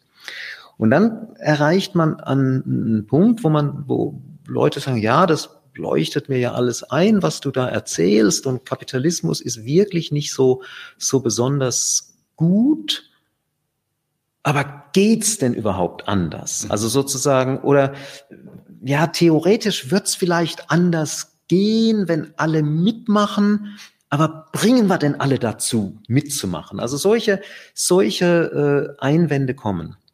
Und ich denke, das ist einfach sozusagen der Prozess des Kampfes. Also man kämpft erstmal für die Durchsetzung von bestimmten politischen Ideen, Zielsetzungen. Dann gibt es Kämpfe, wo es um Macht geht. Also jetzt Deutsche Wohnen, es ist ja wunderbar. Ähm, es ging darum, die Mehrheit in diesem Referendum zu erreichen. Das wurde geschafft. Aber damit ist noch lange kein Gesetz da, das jetzt wirklich zur Enteignung führt. Das ist der nächste Kampf, der ansteht. Und jetzt nehmen wir mal an, optimistischerweise, irgendwann kommt so ein Gesetz. Es wird Deutsche Wohnen und andere Konzerne enteignet und es findet auch tatsächlich so eine Art Selbstverwaltung statt. Also nicht einfach Staatseigentum. Ja, da haben wir den Kapitalismus noch lange nicht abgeschafft. Das ist ein gesamtgesellschaftlich gesehen recht kleiner Schritt.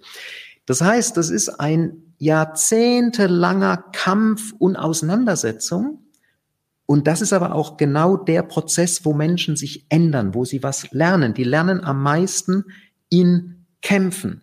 Die lernen das gilt für Studierende genauso wie für Arbeiterinnen und, und Arbeiter. Die lernen am meisten, wenn gestreikt wird. In einem Unistreik oder in einem Streik in einem Betrieb.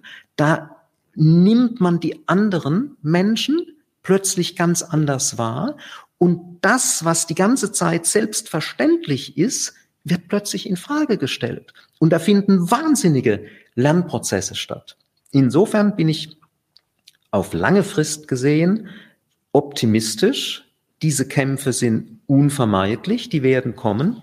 Es werden Lernprozesse stattfinden. Und wenn die Erde also nicht vorher jetzt aus ökologischen Gründen den Bach runtergeht, dass, dass wir hier also eine Klimakatastrophe oder ähm, eine, eine Atomkatastrophe oder es, wir haben ja eine Auswahl an, an möglichen Katastrophen, äh, wenn dadurch nicht das, das Leben verunmöglicht oder, oder auf irgendeine ganz äh, primitive Stufe zurückgeworfen wird, dann bin ich schon optimistisch, ähm, dass eine, eine Überwindung des Kapitalismus äh, eines Tages auf der Tagesordnung steht und eben so eine sozialistische Gesellschaft ohne Ware, ohne Geld und auch ohne Staat zwar nicht ohne Regeln, aber ohne Staat, ohne diese verselbstständigte Gewalt äh, existieren kann. Was dann allerdings auch klar ist, das ist nicht das, das reine Paradies. Da wird es jede Menge Konflikte und Auseinandersetzungen geben. Ne? Mhm.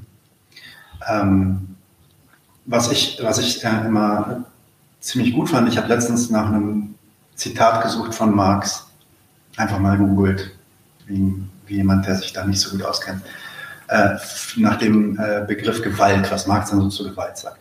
Und da gibt es dieses eine Zitat, äh, wo es dann gar nicht, also was mich, was mich dort äh, äh, am meisten beeindruckt, ist gar nicht so das, das, was er zu Gewalt sagt, sondern eher das Konzept, was er danach einführt, nämlich die Idee, dass Gewalt der Geburtshelfer sei, einer, ähm, wie hat er das formuliert, ähm, der, der, der neuen Gesellschaft äh, beziehungsweise der Elemente von neuen Gesellschaften, mit der die alte Gesellschaft schwanger geht. Also diese Idee, dass wir diese ja, kleine Zellen von Änderungen quasi, Deutsche Wohnen und Grundeignen vielleicht schaffen und diese dann reproduzieren, die Gesellschaft also schon mit neuen äh, Organisationsmethoden und gesellschaftlichen ähm, Produktionsweisen schwanger geht und dann kippt.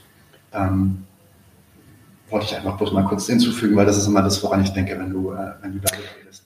Ja gut, also das, das sind ja zwei, äh, eigentlich zwei Aussagen drin. Das eine ist die Aussage von Marx, dass die alte Gesellschaft mit Elementen der neuen schwanger geht. Das heißt, es ist also jetzt nicht ein, ein totaler Neuanfang, wo, wo es überhaupt keine Vorläufer, äh, vorherigen Prozesse oder sowas äh, gegeben hat. Das ist das eine. Man muss ihn dann natürlich drüber streiten oder genau angucken, was sind jetzt die Elemente, mit denen da schwanger gegangen wird. Äh, da gibt's ja ganz unterschiedliche Vorstellungen dazu. Das andere ist, dass der Marx die Gewalt als Geburtshelfer bezeichnet. Und das ist jetzt allerdings eher eine deskriptive Aussage. Das heißt, in der bisherigen Geschichte war es faktisch mhm. so, dass die herrschenden Klassen der alten Gesellschaftsordnung sich in der Regel geweigert haben, abzutreten, auch wenn eine breite Mehrheit gegen sie war.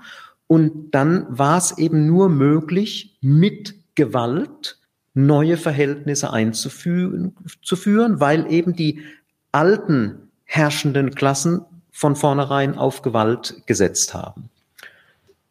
Ob das jetzt immer so sein muss, ob man vielleicht Verhältnisse erreichen kann, wo Gewalt irgendwann nicht der Geburtshelfer einer, einer nachkapitalistischen Gesellschaft ist, würde ich sagen, das ist offen. Also da, da kann ich weder Ja noch, noch Nein dazu sagen. Es wäre natürlich besser, wenn es ohne Gewalt gehen würde. Insbesondere, wenn man sich halt vorstellt, dass das Gewaltpotenzial, über das die Herrschenden verfügen, historisch einzigartig ist.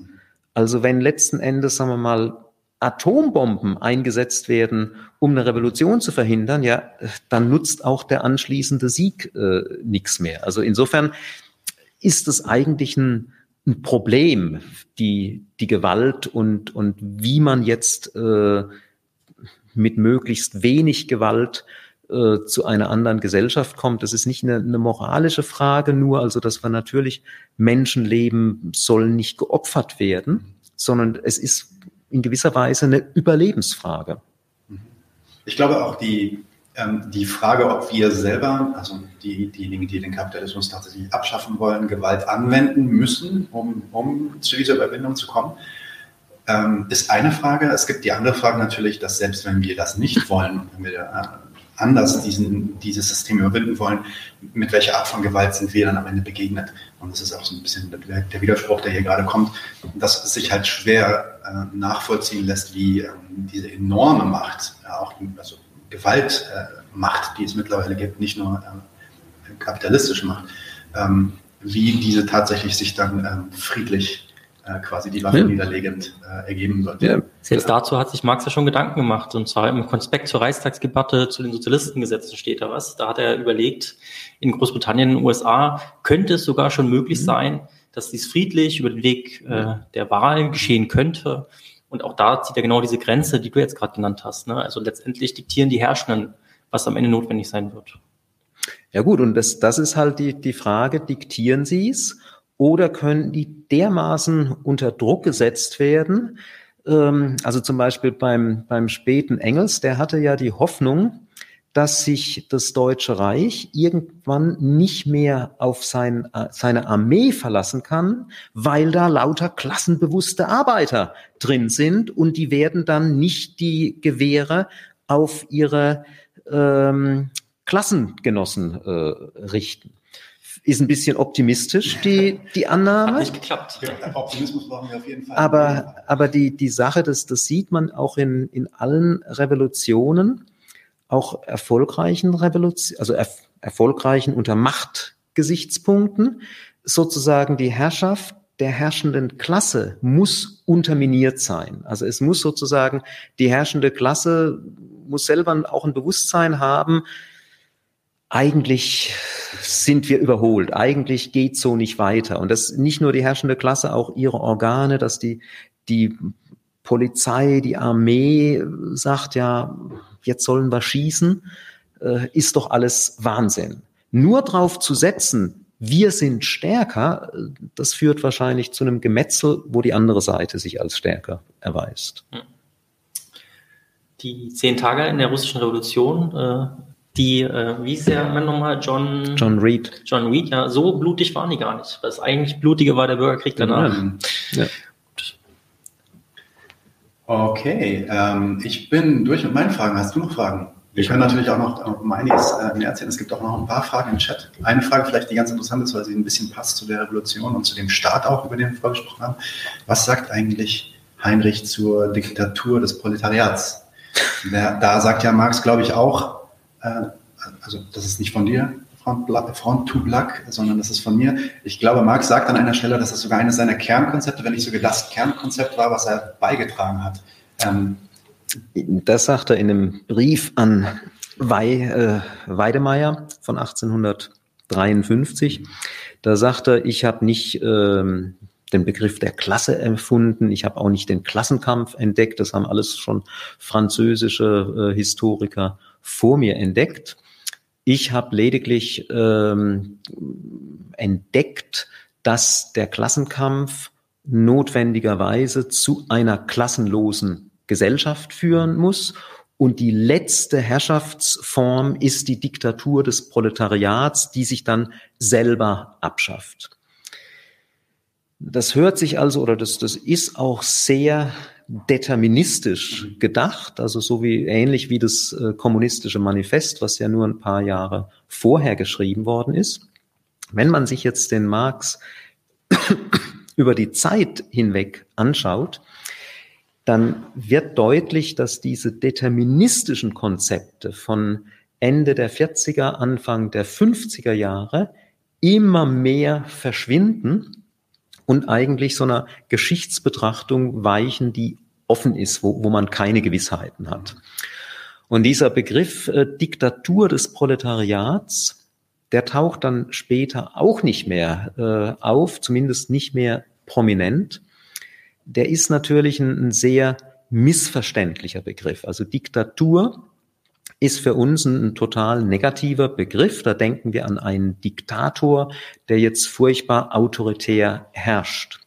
Was Marx mit diesem Begriff meinte, war überhaupt nicht eine Form von Herrschaft, also ob die autoritär oder nicht autoritär ist, sondern den Klasseninhalt. Und da hat auch nicht er diesen, diese Redeweise eingeführt, also er stellt, das war zu seiner Zeit bei, bei etlichen Autoren durchaus üblich, man stellt der Diktatur der Bourgeoisie die Diktatur des Proletariats gegenüber und will damit sagen, der soziale Inhalt von Herrschaft ist eine bestimmte Klassenherrschaft.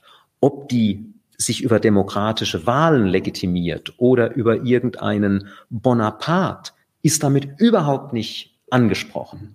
Und das geht natürlich heute verloren, wenn man heute sagt Diktatur des Proletariats, dann denkt man an Diktatur im, im Sinne autoritärer Herrschaft, dann denkt man an die Sowjetunion als ein autoritäres Herrschaftsmodell und kommt auf die Idee, oh weh, der Marx will uns eine Diktatur, also in dem heutigen Sinne, ähm, bescheren. Und das muss man natürlich richtig stellen. Und da ist jetzt dieser Begriff natürlich eine, eine ziemliche Belastung, weil bevor man irgendwas zu sagen muss, muss man erstmal fünf Sachen richtig stellen. Ja. Diktatur der Bourgeoisie kommt ja, glaube ich, auch in den äh, Klassenkämpfen in Frankreich vor. Und dann geht es ja auch nur um ein Ständewahlrecht. Das heißt, da hatte man als Proletarier, Proletarierin gar kein Wahlrecht, sondern da hatten, gab es ein Standeswahlrecht und da hatten eh nur die Besitzende das Wahlrecht. Und insofern konnte man tatsächlich auch von der Diktatur der Bourgeoisie sprechen, weil äh, das Proletariat von politischer Macht weitestgehend ausgeschlossen war. Mm, naja, so, so Ständewahlrechte gab es im 19. Jahrhundert in fast Überall. allen Ländern und das hat sich dann so schrittweise äh, zu einem allgemeinen Männerwahlrecht äh, verändert. Nur auch mit diesem allgemeinen Männerwahlrecht oder auch selbst mit einem allgemeinen Männer- und Frauenwahlrecht wäre diese Diktatur der Bourgeoisie noch längst nicht beseitigt, wenn wir eine kapitalistische Wirtschaftsgrundlage haben und einen bürgerlichen Staat, der diese Grundlage sichert. Ja. Dass dann alle mitreden dürfen bei der Auswahl der Regierung, das macht dieses ganze System ja einfach nur viel flexibler und, und viel effizienter, dass eben, wenn wirklich irgend so ein Typ äh, hat sich's mit allen verscherzt, ja, dann kann man den einfach abwählen. Wunderbar. In, äh, in der DDR, um Honecker loszuwerden, war im Grunde eine Revolution notwendig.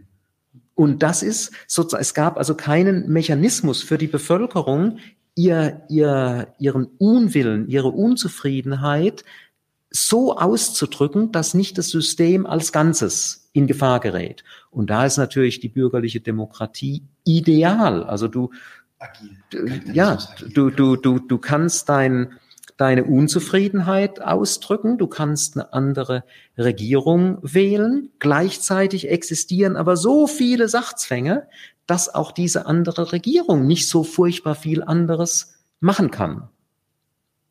Aber die Leute sind erstmal happy, weil endlich sind diese, diese alten äh, ähm, Betonköpfe da weg und die jungen, frischen, äh, die bestimmt was ganz anderes machen werden, die sind erstmal dran. Schöne Grüße an Olaf Scholz. Ja gut, also so konkret, so konkret möchte ich nicht werden, weil also ich, ich glaube jetzt also nicht nur bei uns, ich nehme an auch viele, die jetzt die äh, dieses Gespräch verfolgen, dürften sich die Hoffnungen, dass eine Ampel irgendwie grundlegende Änderungen bringt, äh, in Grenzen halten. Ja. Also diese äh, Änderungshoffnung gab es aber viel in Bezug auf die Grünen tatsächlich jetzt hat man verfolgen können und Annalena Baerbock und so. Das ist natürlich auch also ah, man ist nicht überrascht. Zur Info, Christian, äh, Quatsch, Christian, äh, Fabian ist, äh, ist auch ein äh, Parteimitglied bei der Linken. Und, äh, ja, gut, das, das, das spricht nicht äh, gegen ihn. Ähm, ich meine, die, die Grünen haben halt jetzt äh, davon profitiert, dass sie lange Zeit nicht in der Regierung waren. Also diese sieben rot-grünen Jahre mit Schröder sind, wenn man es miterlebt hat, äh, bewusst, wie ich aufgrund meines Alters sagen kann, sind keine Empfehlung für die Grünen. Aber viele jüngere Menschen kennen das halt nur aus, aus der Geschichte. Und ich denke, da wird sich dann auch bei einigen äh, ziemlich schnell eine Enttäuschung einstellen. Ich denke, soweit sind wir sogar schon, denn äh, die Sondierungspapiere liegen ja schon vor. Das Problem ist nur, ob dann die Linkspartei aus dieser Enttäuschung wirklich was machen kann. Äh, das ist eine andere Frage, da bin ich auch nicht so furchtbar optimistisch. Ich auch nicht, aber das, ist, äh, das wollen wir hier nicht diskutieren. Äh, Michael Füßlich, hast du noch Zeit für eine weitere Frage oder haben wir langsam? Ja, ich habe nichts anderes vor mir heute Abend. Okay, wunderbar. Weil eine Frage hatte ich eher so nach hinten geschoben, weil die dann thematisch nochmal eine neue Box aufmacht. Aber das ist natürlich auch was, worüber du äh, viel redest ähm, und was wir heute noch gar nicht angegangen sind, nämlich Finanzmärkte und Spekulation. Und inwiefern hängt das eigentlich mit dem Kapital zusammen, mit dem Kapitalismus zusammen, mit dem, vielleicht auch mit dem Wertverständnis, äh, mit, dem, mit dem Wertbegriff, entschuldige, weil oft wird das ja eigentlich als ähm, etwas dem Kapital externes angesehen, etwas, was man irgendwie vielleicht abschaffen kann und damit den Kapitalismus besser macht, effizienter macht oder weniger schädlich macht. Ähm, äh, es gäbe da so einen, einen produktiven Kapitalismus und dann gibt es diesen Casino-Kapitalismus, äh, über den so oft gesprochen wird.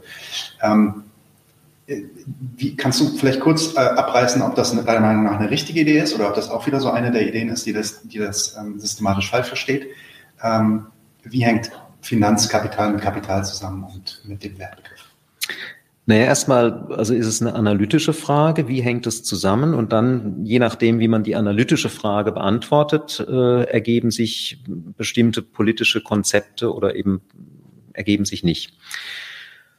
Ich habe ja vorhin versucht deutlich zu machen, diese Marxische Werttheorie hat einen viel engeren Zusammenhang von Wert und Geld als die ganzen Theorien vor ihm oder auch äh, nach ihm. Das setzt sich fort. Auch seine Kapitaltheorie ist zunächst mal eine monetäre Kapitaltheorie. Das betont er selber ja auch in, in dem vierten Kapitel.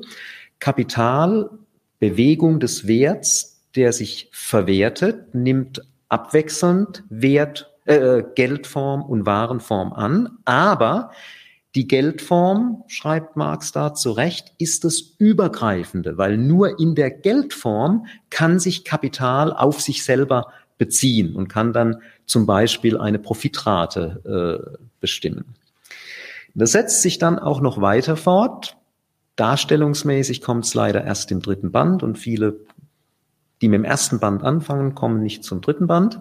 Setzt sich fort, wenn wir Kreditverhältnisse betrachten ähm, Kapital ist jetzt nicht einfach kapitalistische Produktion und dann kann noch irgendein Kredit dazukommen oder es kann auch nicht kommen, sondern kapitalistische Produktion und Reproduktion ist ohne Kreditverhältnisse überhaupt nicht möglich. Das ist ein, ein, zentrales Thema im Grunde genommen vom zweiten Band des Kapitals, wo es um die, den Zirkulationsprozess geht. Nur weil Marx dort die Kategorie Kredit noch nicht zur Verfügung hat, muss er auf Schätze ausweichen. Da ist also ganz viel von Schätzen die Rede, die die Einzelkapitale benötigen. Das ist natürlich Unsinn. Ein, ein Kapital hat nicht irgendwo im Keller einen Schatz in der kapitalistischen Realität sind das Kreditverhältnisse. Also entweder es ist überschüssiges Kapital, Geldkapital da, dann wird es verliehen oder das einzelne Unternehmen braucht zusätzliches Geld, dann wird es geliehen. Das heißt also, äh, ein Kapitalismus ohne Finanzmärkte ist überhaupt nicht möglich. Irgendein Casino zu schließen, das geht nicht. Falsch ist aber auch die Unterscheidung, kapitalistische Produktion, das sei ja was Reelles und an den Finanzmärkten, da wird nur so komisch spekuliert. Jede kapitalistische Produktion beruht ebenfalls auf einer Spekulation, auf einer Erwartung, dass ich das Zeug, was ich produziert habe, auch absetzen kann und dass ich es zu einem Preis absetzen kann, mit dem meine Kosten gedeckt werden und ich Gewinn mache. Ja, die Spekulation kann hinhauen oder sie kann nicht hinhauen. Aber das ist im Prinzip genauso eine Spekulation, wie wenn ich heute eine Aktie kaufe und darauf spekuliere, dass der Kurs morgen hochgeht. Das kann hinhauen oder das kann nicht hinhauen. Also insofern gibt es nicht zwei Sorten Kapitalismus, wo man sagt, die eine, ja, ist nicht so toll, weil Ausbeutung, aber ansonsten irgendwie rational und das andere ist irrational spekulativ. Der Unterschied ist falsch und die, die hängen so zusammen, dass man sie nicht voneinander abtrennen kann. Und das wird, wenn man jetzt von so einer monetären Wert- und Kapitalauffassung startet, ist es viel leichter verständlich, als wenn man Geld als so etwas Zusätzliches ansieht, was kommen kann oder nicht kommen kann, dann hat man Probleme, äh, diese, diese Zusammenhänge zu, zu erkennen.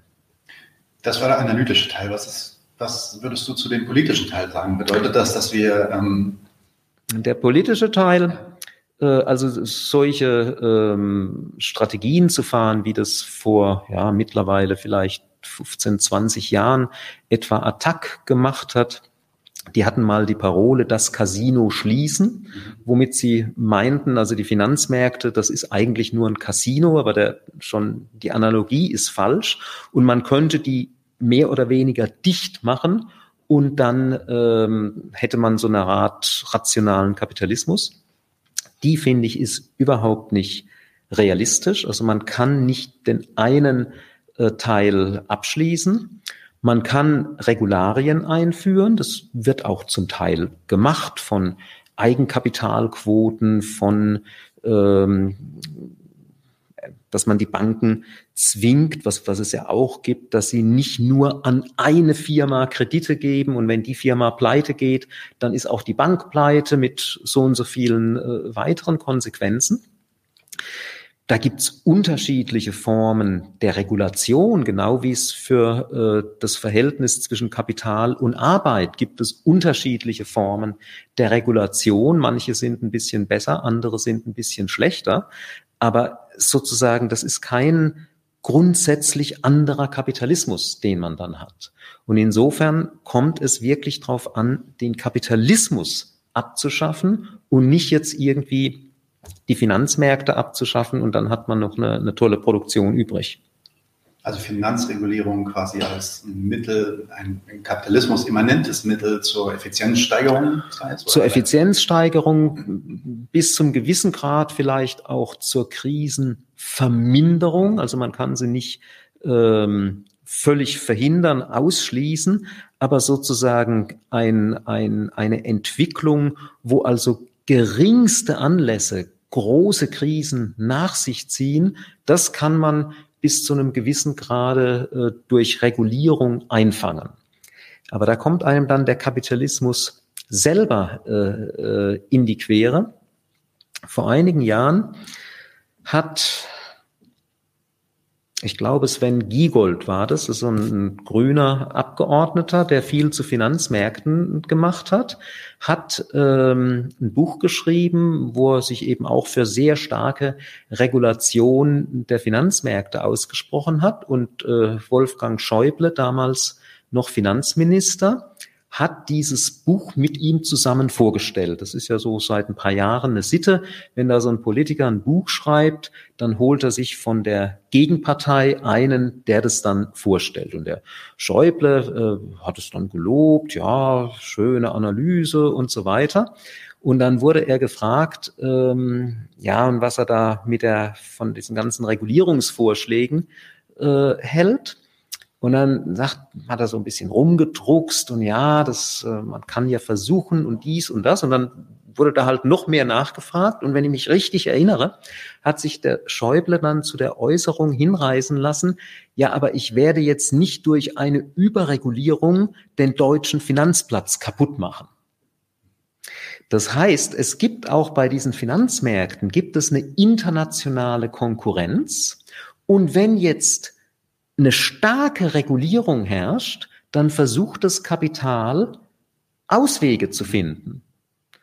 Und wenn jetzt als guter bürgerlicher Politiker der Schäuble daran interessiert ist, Deutschland soll ein wichtiger Finanzplatz in der Welt bleiben, dann muss er sich mit seiner Regulierung eben beschränken, selbst wenn sie ihm einleuchten würde. Und das ist genau diese, diese kapitalistische Konkurrenzlogik, die dann auch die eigenen Krisen mit produziert. Weil das ist vielleicht auch noch wichtig, die Krisen im Kapitalismus, die sind nicht Resultat von einem Fehler, dass irgendjemand was falsch gemacht hat, der dann beim nächsten Mal war oder, so. oder sowas, ja. sondern die Krisen kommen, weil alle haben eigentlich was richtig gemacht. Sie haben Profitmaximierung betrieben, aber dieser Prozess der Profitmaximierung, der erzeugt die Krisen.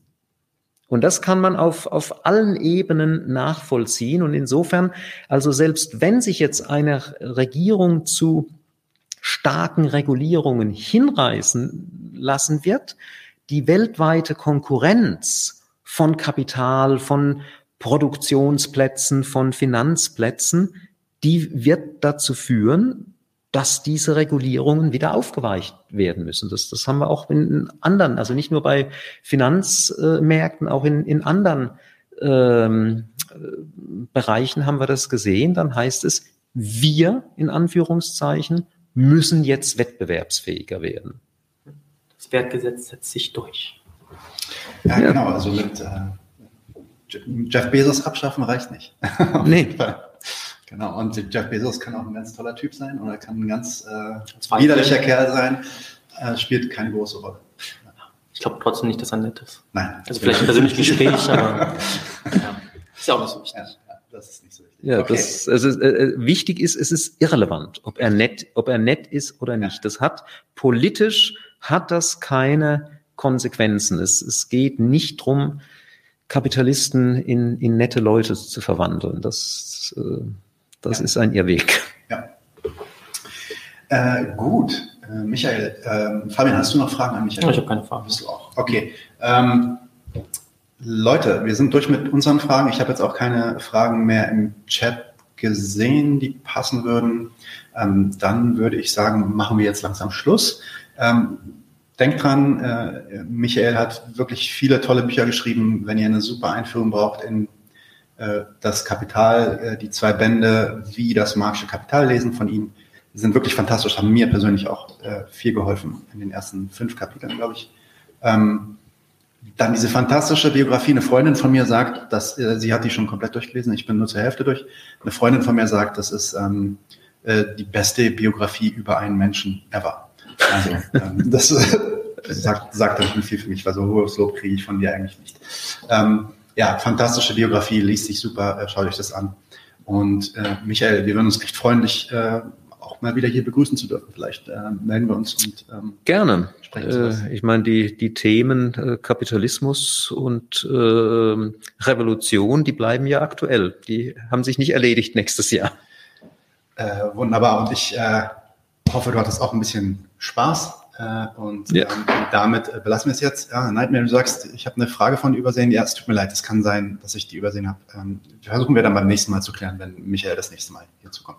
Vielen Dank, dass ihr alle dabei wart. Ähm, und vielen Dank für die rege Beteiligung im Chat. Und damit wünsche ich euch einen guten Abend und einen schönen Start in die neue Woche. Ciao. Leute, wir brauchen eure Hilfe. Und zwar als allererstes, folgt uns bitte überall, wo ihr uns folgen könnt. Wir sind auf YouTube, auf Facebook, auf Twitter. Wir sind jetzt mittlerweile auch auf Twitch. Gebt uns Instagram. Dort äh, Instagram sowieso, genau, gebt uns dort einen Follow, äh, like dieses Video bitte, überhaupt jedes Video, das ihr euch anschaut, bitte liken, warum nicht, ist doch einfach nur ein Klick da, damit helft ihr uns ungemein. Wenn ihr uns abonniert auf YouTube, klickt auch die Glocke, dann werdet ihr immer informiert, wenn wir live gehen, dann könnt ihr dazukommen. Äh, je mehr Leute live mit uns unterwegs sind, desto äh, besser sind dann auch die Views und desto besser ist das für den Algorithmus. Wir haben außerdem ein Patreon-Konto. Genau patreon.com slash 99 zu 1. Wenn ihr so richtig dabei sein wollt, äh, könnt ihr euch Membership-Level aussuchen. Wir haben drei verschiedene Stufen. Gibt dann solche Sachen wie zum Beispiel diese neuen Nachspielepisoden, wo wir jetzt die erste gemacht haben. Und äh, ihr habt auch Zugang zu unserer Discord-Community. Weiters haben wir einen paypal.me slash 99 zu 1 Link, falls ihr denkt, naja, Zinsenschnaffte Typen, aber mehr als einmal will ich nicht zahlen, dann könnt ihr uns da auch ein bisschen Geld schicken. Wir haben tatsächlich inzwischen relativ signifikante laufende Kosten, weil wir einen hohen Qualitätsanspruch haben. Insofern, wir sind wirklich auf eure Unterstützung angewiesen an der Stelle.